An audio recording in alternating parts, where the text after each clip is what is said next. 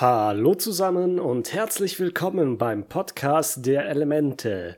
Heute knüpfen wir direkt an die Episode vom letzten Mal an. Unsere Freunde sind ja gerade nochmal mit sehr wichtigen Informationen aus der Bibliothek von Wang Shitong entkommen und sitzen jetzt schlechterweise in der Wüste. Appa ist entführt worden und sie haben keine Möglichkeit, die Wüste so schnell wieder zu verlassen und müssen sie daher erstmal durchqueren. Dementsprechend heißt diese Episode auch ganz einfach in der Wüste.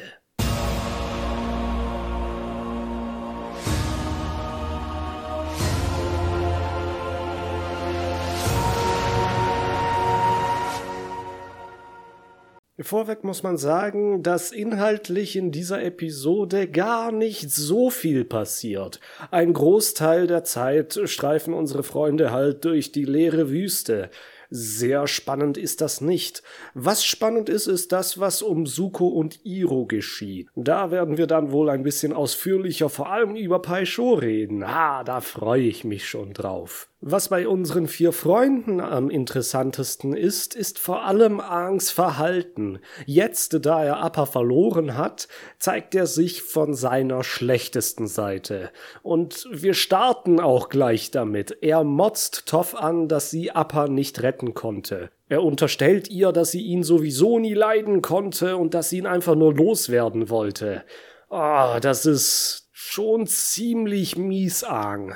Wie gesagt, nach der anfänglichen Traurigkeit am Ende der letzten Episode ist er jetzt nur stinksauer. Und zwar aufs Übelste. Er motzt alle an, dass sie nur an sich selbst denken, was irgendwie verständlich ist, weil sie ja irgendwie aus dieser Wüste herauskommen wollen, und nicht an Appa. Katara versucht, die Wogen ein wenig zu glätten, aber das bringt nicht viel. Ohne sich großartig abzusprechen, steigt Aang mit seinem Gleiter in den Himmel und möchte so die Wüste durchkämmen, um nach Appa zu suchen. Die anderen drei haben jetzt wohl keine andere Möglichkeit, als zu Fuß einen Weg nach draußen zu suchen. Katara wiederholt auch nochmal, wie wichtig es ist, dass sie nach Ba Sing Se kommen, denn sie sind die einzigen, die um die Sonnenfinsternis Bescheid wissen, die den Krieg gegen die Feuernation beenden könnte.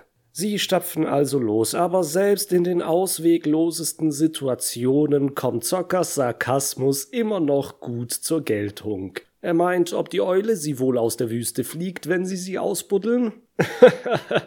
es ist eigentlich ziemlich unpassend, aber ich find's trotzdem lustig. Sokka ist einfach der Beste. Gehen wir jetzt aber mal zu Suko und Iro. Die beiden reiten auf ihrem gestohlenen Straußenpferd und Iro ist am Jammern. Er hat immer noch starke Schmerzen, die er Asula verdankt. Die hat ihn nämlich vor drei Folgen abgeschossen. Suko fragt ihn, ob er nicht eine Pause machen will, aber Iro besteht darauf, dass er weiter reitet, jammert dann aber dennoch lauter.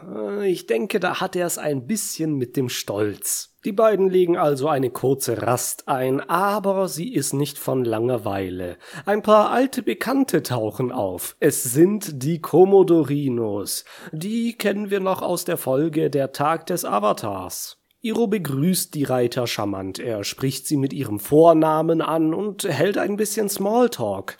Er scheint die Truppe wohl tatsächlich gut zu kennen. Früher haben sie wahrscheinlich das ein oder andere Schachmützel gemeinsam durchlebt. Er erwähnt nicht nur, dass jeder von ihnen eine eigene spezielle Kampftechnik beherrscht, sondern auch, dass sie alle eine wunderbare Gesangstruppe sind. Der Anführer der Komodorinos, Oberst Manke, ist auf Iro nicht so gut zu sprechen.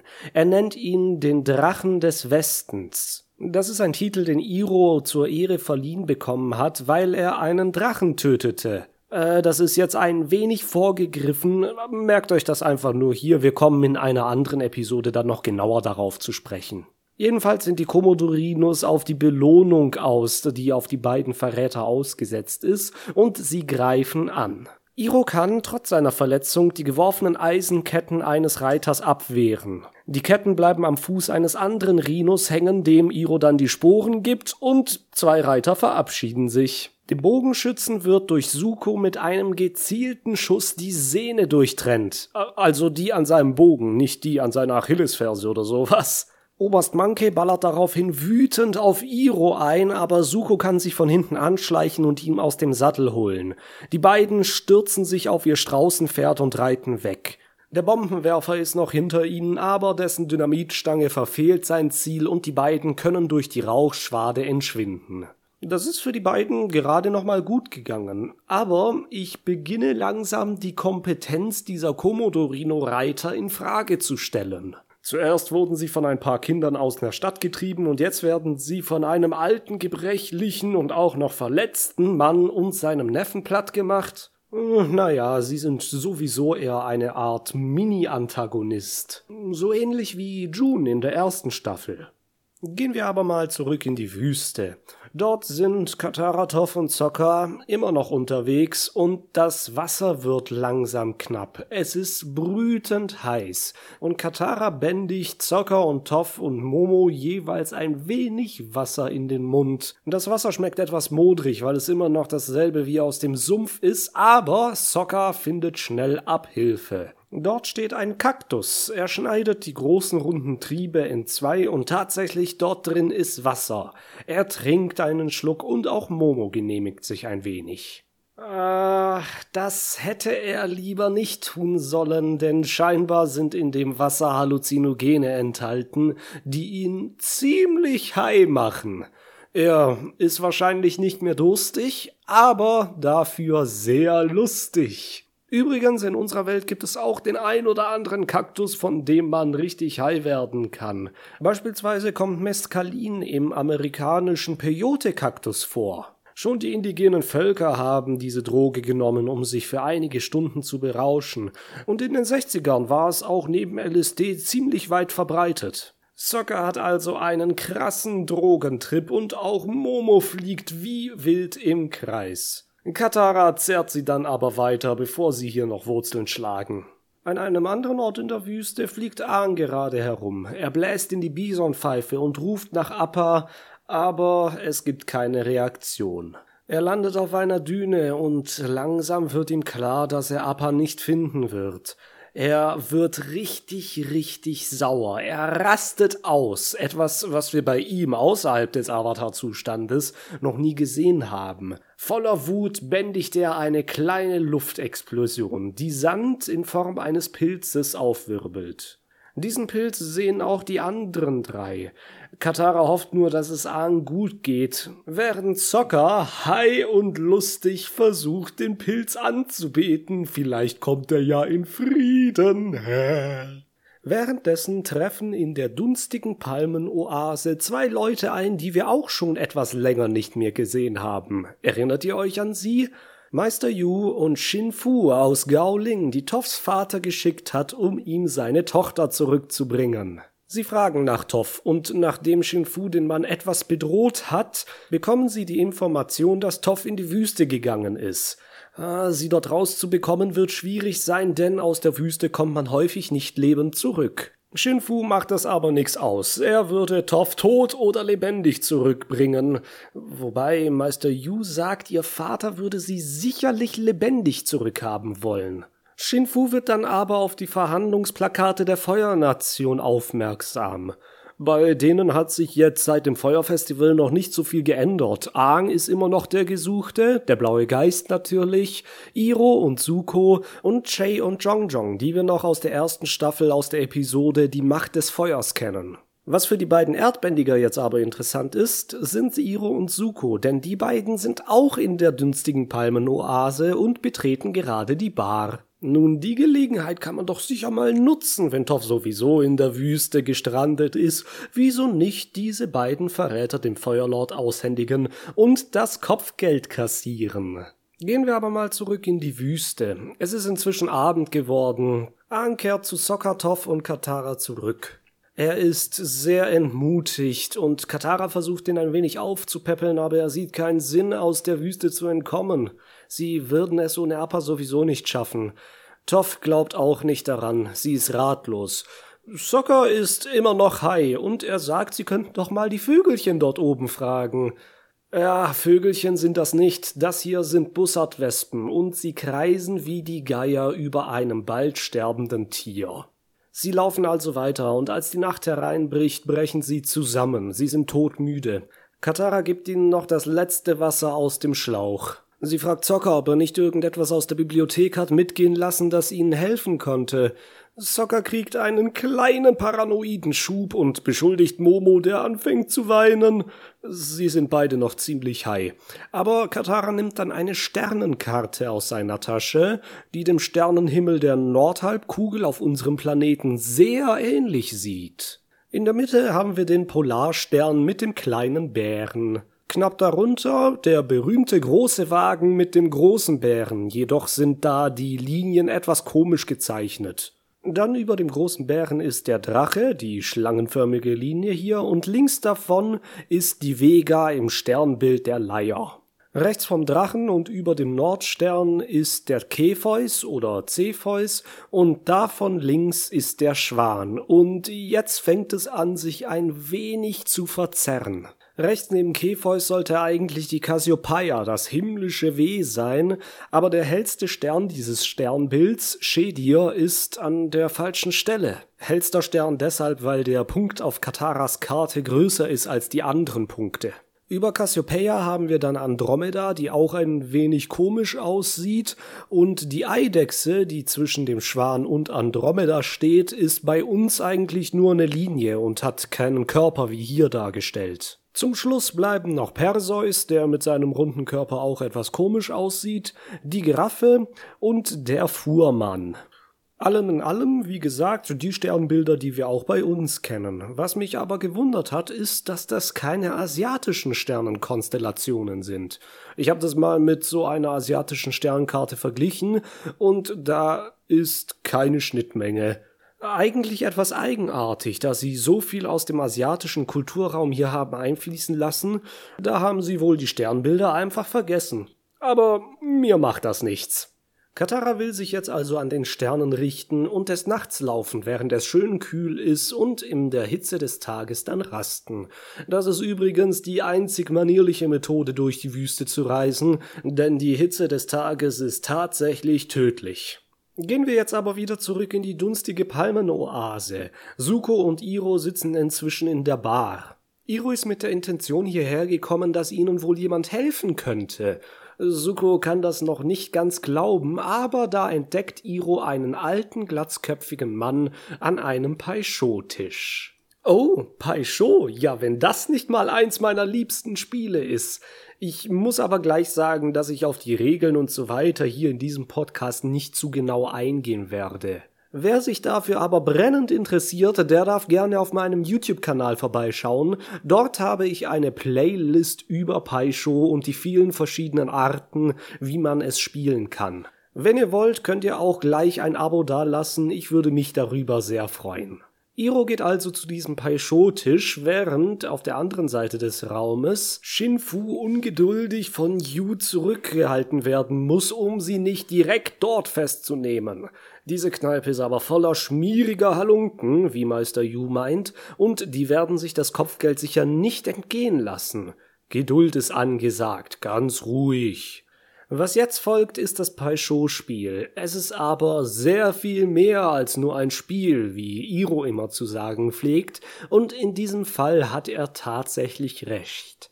Die Partie der beiden ist nicht nur ein zufälliges oder taktisches Spiel, nein, sie ist eine gut einstudierte Choreografie, die die beiden als Mitglieder des Weißen Lotusorden erkennbar macht. Zu der Choreo gehören nicht nur spezielle Codeworte, sondern auch die Gesten, die die beiden hier machen, sind entscheidend und natürlich das akribisch genau ausgeplante Spiel, in dem die beiden ganz genau wissen müssen, wo sie wann welchen Stein hinlegen. Iro startet das Ganze natürlich mit dem weißen Lotus, den er ins Zentrum des Spielbretts legt. Die Abfolge startet und am Ende bilden die Steine die Form einer Lotusblüte. Also besser hätte man sich nicht für einen Geheimbund absprechen können. Wirklich fabelhaft. Suko versteht das Ganze jedoch nicht so richtig und Xingfu hat jetzt komplett die Geduld verloren. Er stürmt zu ihnen rüber und sagt, es reicht jetzt, wir nehmen euch mit.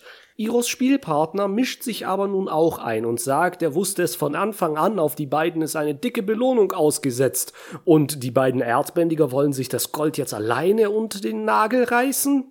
Äh, ihr wisst schon, worauf das hinausläuft. In der Bar bricht eine Schlägerei aus. Sandbändiger Diebe und alles mögliche Gesinde versuchen die beiden Erdbändiger zu überwältigen, die aber nach einiger Zeit kein Problem hatten, alle in die Tasche zu stecken.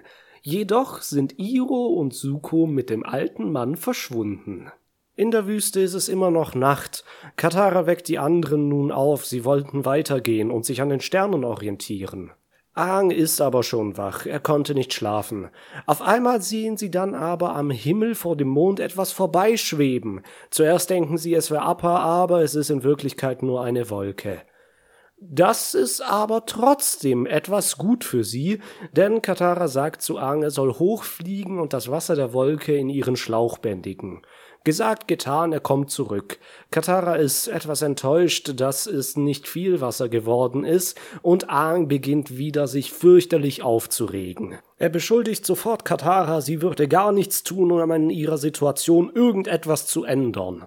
Äh, ja, sie macht aber eigentlich schon eine ganze Menge. Sie sagt selber, dass sie versucht, ihre Gruppe zusammenzuhalten, und da hat sie nun mal recht. Ihr merkt vielleicht, Aang ist wirklich, wirklich, wirklich mies drauf. Zuerst macht er Toff rund, jetzt Katara. Also von dem ganzen ausgeglichenen Luftbändiger-Dasein sind wir jetzt ganz weit entfernt. Aber das ist auch ein Zeichen, wie sehr es Aang verletzt, dass Appa entführt worden ist. Ich habe schon erwähnt, Appa ist für ihn viel mehr als nur ein Haustier. Die beiden kannten sich schon, als sie Kinder waren. Okay, Aang ist immer noch ein Kind, aber ich meine, als sie noch ganz, ganz jung waren. Die Verbindung zwischen einem Luftbändiger und seinem Bison hält ein Leben lang, und sie ist ungefähr auf dem gleichen Level wie die von Geschwistern. Das Ganze wird mir persönlich aber erst jetzt in dieser Episode klar, denn davor hat sich die Verbindung zwischen Aang und Appa gar nicht so sehr sehen lassen. Also so finde ich es zumindest, denn bis sie in die Wüste kamen, habe ich aber leider tatsächlich eher wie ein Haustier oder Nutztier gesehen. Ein Reittier, ähnlich wie das Straußenpferd, das Iro und Suko reiten. Ah, gut, dass ich mich eines Besseren belehren habt lassen, denn wir werden gleich noch sehen, wie ernst es Aang mit seinen Tierfreunden ist. Sie gehen also weiter und nach einiger Zeit stolpert Toff. Sie hat sich ihren Fuß an einem vergrabenen Sandsegler angeschlagen. Aang bändigt ihn mit einem kräftigen Wind frei und Katara bemerkt, dass der Segler sogar einen Kompass hat. Mit Aangs Hilfe werden sie ihn wie die Sandbändiger fahren können und aus der Wüste gelangen. Dieser Segler hat ein bisschen Ähnlichkeit mit den Booten vom nördlichen Wasserstamm. Er ist auch vom Typ Katamaran, hat aber ein Segel, das die Sandbändiger, wie wir vorhin gesehen haben, mit einem kleinen Sandsturm antreiben. Gehen wir jetzt aber wieder zurück zu Iro und Suko. Die sind mit dem alten Mann aus der Oase heraus und sind jetzt in einem wenig abgelegenen Dorf angekommen, wo sie einen Blumenladen betreten. Suko hat wie immer die Schnauze voll und er fragt sich, ob es hier wirklich Menschen gibt, die ihnen helfen können. Iro entschuldigt sich für Suko und meint, dass er in dieserlei Sachen nicht eingewiesen sei. Sie kommen dann zu einer verschlossenen Tür. Nach dem Klopfen öffnet sich eine Luke und erneut wird ein Passwort abgefragt. Danach gehen Iro und der Mann hinein. Suko muss draußen bleiben, da dieses Treffen nur für Mitglieder bestimmt ist. Aber Suko wieder mal außen vor. Der Orden des Weißen Lotus ist also eine geheime Organisation, eine Bruderschaft. Es gibt sie schon verdammt lange und was besonders wichtig ist, ist, dass sie eine nationenübergreifende Bruderschaft ist. Das heißt, es ist nicht nur ein feuerbändiger Ding, wie man vielleicht erwarten könnte, da Iro einen guten Freund im Erdkönigreich gefunden hat. Nein, auch Erdbändiger und Wasserbändiger sind dabei. Von Luftbändigern weiß man jedoch nichts. Die ganzen Passwörter, Rituale und die Geheimniskrämerei dient natürlich, um den Orden verdeckt zu halten, denn er wurde gegründet, um nach Philosophie, Schönheit und Wahrheit zu streben. Und nicht nur das, was besonders wichtig ist, ist die Erhaltung von altem Wissen. Zum Beispiel das, was Wan Shitong in der Bibliothek über die Feuerbändiger verloren hat und besonders in Kriegszeiten, Zeiten der Diktaturen und Zeiten der Repression, und äh, das ist eigentlich immer irgendwo in dieser Welt der Fall, ist es wichtig, gerade so ein Wissen zu erhalten und weiterzugeben. Dafür ist der Weiße Lotusorden da. Ein kleines Gimmick dabei ist, dass die Initialen des Orden des Weißen Lotus OWL das englische Wort für Eule ergeben. Die Eule ist oft ein Symbol für Wissen und deswegen nimmt der Wissensgeist Wang Shitong auch die Form einer Eule an. Der Weiße Lotus wird später noch sehr dominant in das Kriegsgeschehen eingreifen und auch in der Legende von Korra eine Rolle spielen, aber da kommen wir erst später zu. Kommen wir wieder zurück zu unseren Freunden in der Wüste. Die fahren dank Aangs Bändigungsfertigkeiten wie der Wind durch die Nacht. Sie folgen dem Kompass auf dem Schiff, der nicht nach Norden zeigt, sondern in das Zentrum der Wüste zu einem riesigen Felsen. Katara vermutet, dass der Stein das magnetische Zentrum der Wüste ist, und Toff freut sich endlich wieder richtige Felsen und nicht nur Sand unter die Füße zu bekommen. Aang hingegen, schon fast diabolisch, hofft, dass er dort vielleicht ein paar Sandbändiger finden könnte. Oh je, ah, ich mach mir langsam richtig Sorgen um Aang. Als sie am Felsen ankommen, geht gerade die Sonne auf. Sie erklimmen ihn und Toff macht zuallererst, äh, Steinengel? Naja, keine Schneeengel, weil kein Schnee, aber dafür macht sie eine Engelsform im Stein. Oben auf dem Felsen finden sie auch eine Höhle. Ihr Inneres ist mit eigenartigem Schleim bedeckt und Zocker, der gerade noch gesagt hat, dass er sich von dem Kaktussaft allmählich erholt, probiert davon. Es schmeckt scheußlich und Katara tadelt ihn wieder. Er kann doch nicht nach dem ganzen Trip irgendwelchen Schleim in einer Höhle fressen. Zocker ist einfach der Beste. Er sagt, er wäre von Natur aus neugierig.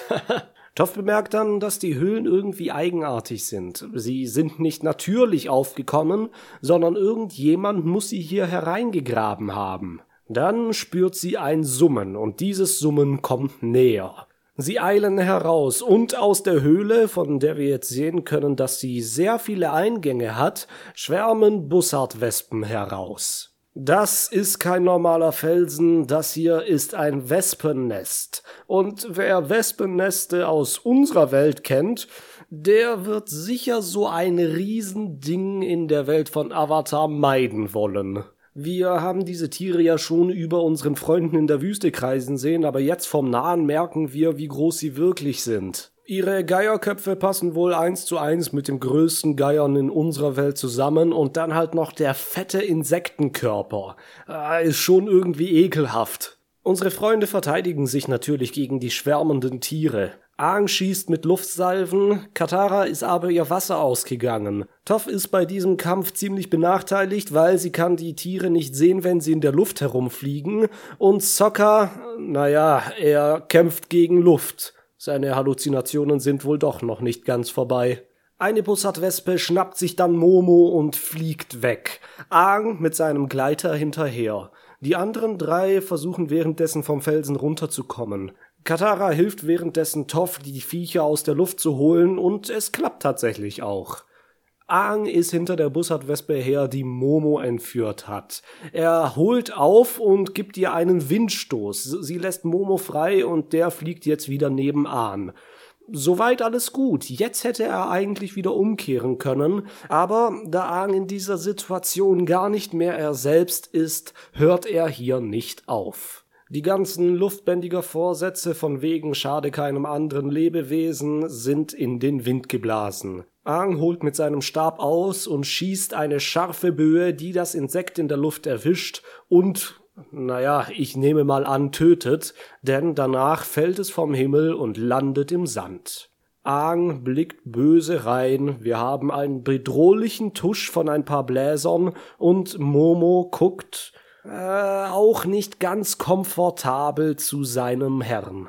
Bevor wir jetzt die Ereignisse in der Wüste weiter betrachten, springen wir zu Iro und Suko, bei denen es zwischen auch früh am Morgen ist. Suko ist vor der Tür eingeschlafen, aber als sie sich öffnet und die beiden herauskommen, ist der Huha sofort schnell wieder wach.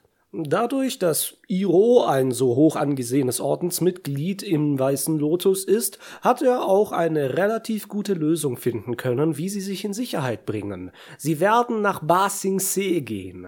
An keinem Ort wäre man sicherer vor der Feuernation und da sie praktisch auch Flüchtlinge sind, würden sie zwischen den ganzen anderen Flüchtlingen, die der Krieg dorthin vertreibt, nicht auffallen. Ein junger Mann kommt herein und sagt, er hätte die Tickets für die Überfahrt nach Ba.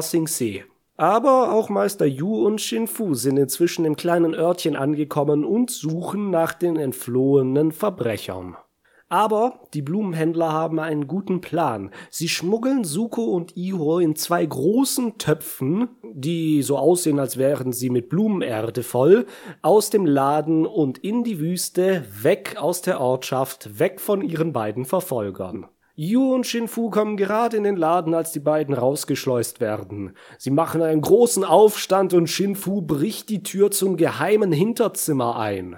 Also nicht nur die Tür, sondern er hebt den ganzen verdammten Rahmen aus der Wand. Jedoch finden sie darin nur einen Paisho-Stein, welchen wohl genau den weißen Lotus. Und was auch auffällig ist, ist, dass das Muster der Fliesen auf dem Boden auch den weißen Lotus ergibt. Aber ein weißer Lotus im Blumenladen, hm, das ist jetzt wirklich nicht auffällig, und selbst jemand, der vielleicht von dieser Geheimorganisation mal gehört haben könnte, würde wahrscheinlich nicht den Schluss ziehen. Und vor allem nicht Meister Yu und Shinfu, die ja eigentlich nur wegen des Geldes hinter den Typen her sind. Nach dieser Blamage geben sie es jedoch auf, und sie sagen, dass sie weiter nach Toff suchen werden. Und zu Toff kehren wir jetzt auch zurück. Sie ist mit Katara und Sokka inzwischen wieder am Fuße des Berges angelangt und sie sind umkreist von den Bussardwespen. Sie kommen mehr oder minder gut gegen sie durch, aber dann erscheinen Sandbändiger und sie bändigen riesige Sandsäulen, die die Tiere vertreiben. Ja, danke für die Rettung, aber in diesem Moment kommt auch Aang zurück. Und jetzt kommt der Showdown. Der Anführer der Truppe fängt zuerst an zu sprechen. Er fragt sie, was sie in ihrem Land suchen, und das auch noch mit einem Sandsegler, der so aussieht, als hätten sie ihm den Hami-Stamm gestohlen. Interessant, es gibt also mehrere Sandbändiger-Stämme. Ah, zu schade, dass man darüber nicht so viel weiß, aber ich könnte mir vorstellen, dass ähnlich wie bei den Sumpfbändigern im Sumpf auch die Sandbändiger in der Wüste eine super coole und interessante Kultur neben der des Erdkönigreichs aufgebaut haben. Katara erklärt dann aber die Sache. Sie sagen, sie haben das Fahrzeug verlassen in der Wüste gefunden und sie seien mit dem Avatar unterwegs. Der Anführer macht ein Ah-Gesicht und scheinbar ist er bereit, ihnen zu helfen. Aber sein Sohn ist ein wenig. Oh, scheiße. Er erhebt schwere Vorwürfe gegen sie, doch dann erkennt Toff mit ihrem überlegenen Gehör, dass es sich um die Stimme des Mannes handelt, der auch Appa entführt hat. Oh oh, kein Wunder, dass der Junge so mies drauf ist. Er will natürlich von sich ablenken, muss auch ausgerechnet die Leute wieder treffen, deren Bison er geklaut hat. Ah, das ist aber. Ah, unglücklich. Und zwar wird das jetzt richtig unglücklich, denn Aang rastet komplett aus. Er will natürlich wissen, wo sie Appa hingebracht haben. Er zerstört einen Sandsegler nach dem anderen. Der Vater ist auch sehr wütend auf seinen Sohn und er sagt, was fällt ihm eigentlich ein, den Bison des Avatars zu klauen? Aang zerstört einen Segler nach dem anderen. Er schreit die Sandbändiger an. Wo ist sein Bison? Als Toph dann sagt, dass der Junge gesagt hätte, sie sollen Appa fesseln und knebeln, gerät Aang in den Avatar-Zustand. Seine Tattoos und seine Augen beginnen zu leuchten. Die Sandbändiger haben große Angst. Der Junge meint, er hätte den Bison bei einem Händler eingetauscht, die ihn nach Ba Sing Se bringen würden. Sie würden sie aus der Wüste führen, aber bitte, er soll ihnen nichts antun. Aber Aang kann zu diesem Zeitpunkt seine Wut nicht mehr kontrollieren. Die typische Luftblase bildet sich um ihn herum. Er ist jetzt ganz woanders. Der Avatar-Zustand hat Überhand. Sokka ruft, dass sie hier weg müssen. Die Sandbändiger, er und Hoff gehen schnell auf Abstand, aber Katara bleibt hinter Aang stehen. Sie stellt sich gegen den Wind und gerade als Aang anfängt aufzusteigen, greift sie nach seiner Hand. Aang, wutverzerrtes Gesicht, blickt zu ihr nach unten. Sie guckt zu ihm hoch, erschöpft und traurig. Sie zieht ihn zu sich herab und nimmt ihn in die Arme. Aang, immer noch vor Wut verzerrt, fließen langsam die Tränen übers Gesicht. Katara beginnt auch zu weinen. Und Stück für Stück wird Aangs Aggression immer mehr zu Schmerz, die Wut vergeht, die Traurigkeit übernimmt. Der Avatar-Zustand lässt nach, der Sturm nimmt ab, und jetzt stehen die beiden nur noch da, weinen und umarmen sich. Diese gesamte Szene gefällt mir besonders gut wegen ihrer musikalischen Untermalung. Es steigert sich immer mehr, die Musik wird mit Angst, Wut immer stärker und härter, man geht da richtig mit. Dieser Drang, etwas zu zerstören, die Sandschlitten der Bändiger kaputt zu hauen und dann auf die Bändiger loszugehen, der ist so groß und der wird durch die Musik so gut kanalisiert, dass ich am liebsten auch den Sandbändigern eine reinhauen würde. Aber dann, ganz genau in dem Moment, wo Katara nach Aangs Arm greift, schneiden die wilden Blechbläser und die angespannten Streicher ab und es kommt eine Frauenstimme rein, die das abgewandelte Avatar-Thema singt. Genau wie bei Aang wandelt sich die Musik von Wut und Zerstörung zu Trauer und Schmerz. Und es ist so gut umgesetzt, dass ich gar nicht beschreiben kann, wie klasse ich das finde. Die emotionale Atmosphäre in dieser Situation einzufangen und sie musikalisch wiederzugeben, ist eine besondere Herausforderung, denn ein gutes Thema zu schreiben ist eine Sache, aber es dann auch noch so einzusetzen, dass es elementar zu der Szene beiträgt, ist wirklich phänomenal. Deswegen würde ich diese Szene hier auch als die gefühlsbeladenste benennen. Und mit dieser Szene endet diese Episode auch. Man soll ja bekanntlich auf dem Höhepunkt enden, wenn es am besten ist. Und genau das macht sie jetzt mit einem Cliffhanger und das machen wir jetzt auch. Ich bedanke mich vielmals fürs Zuhören und ich hoffe, dass ich euch auch das nächste Mal beim Podcast der Elemente wieder mit dabei haben kann. Bis dahin wünsche ich euch alles Gute, macht's gut, bis denne.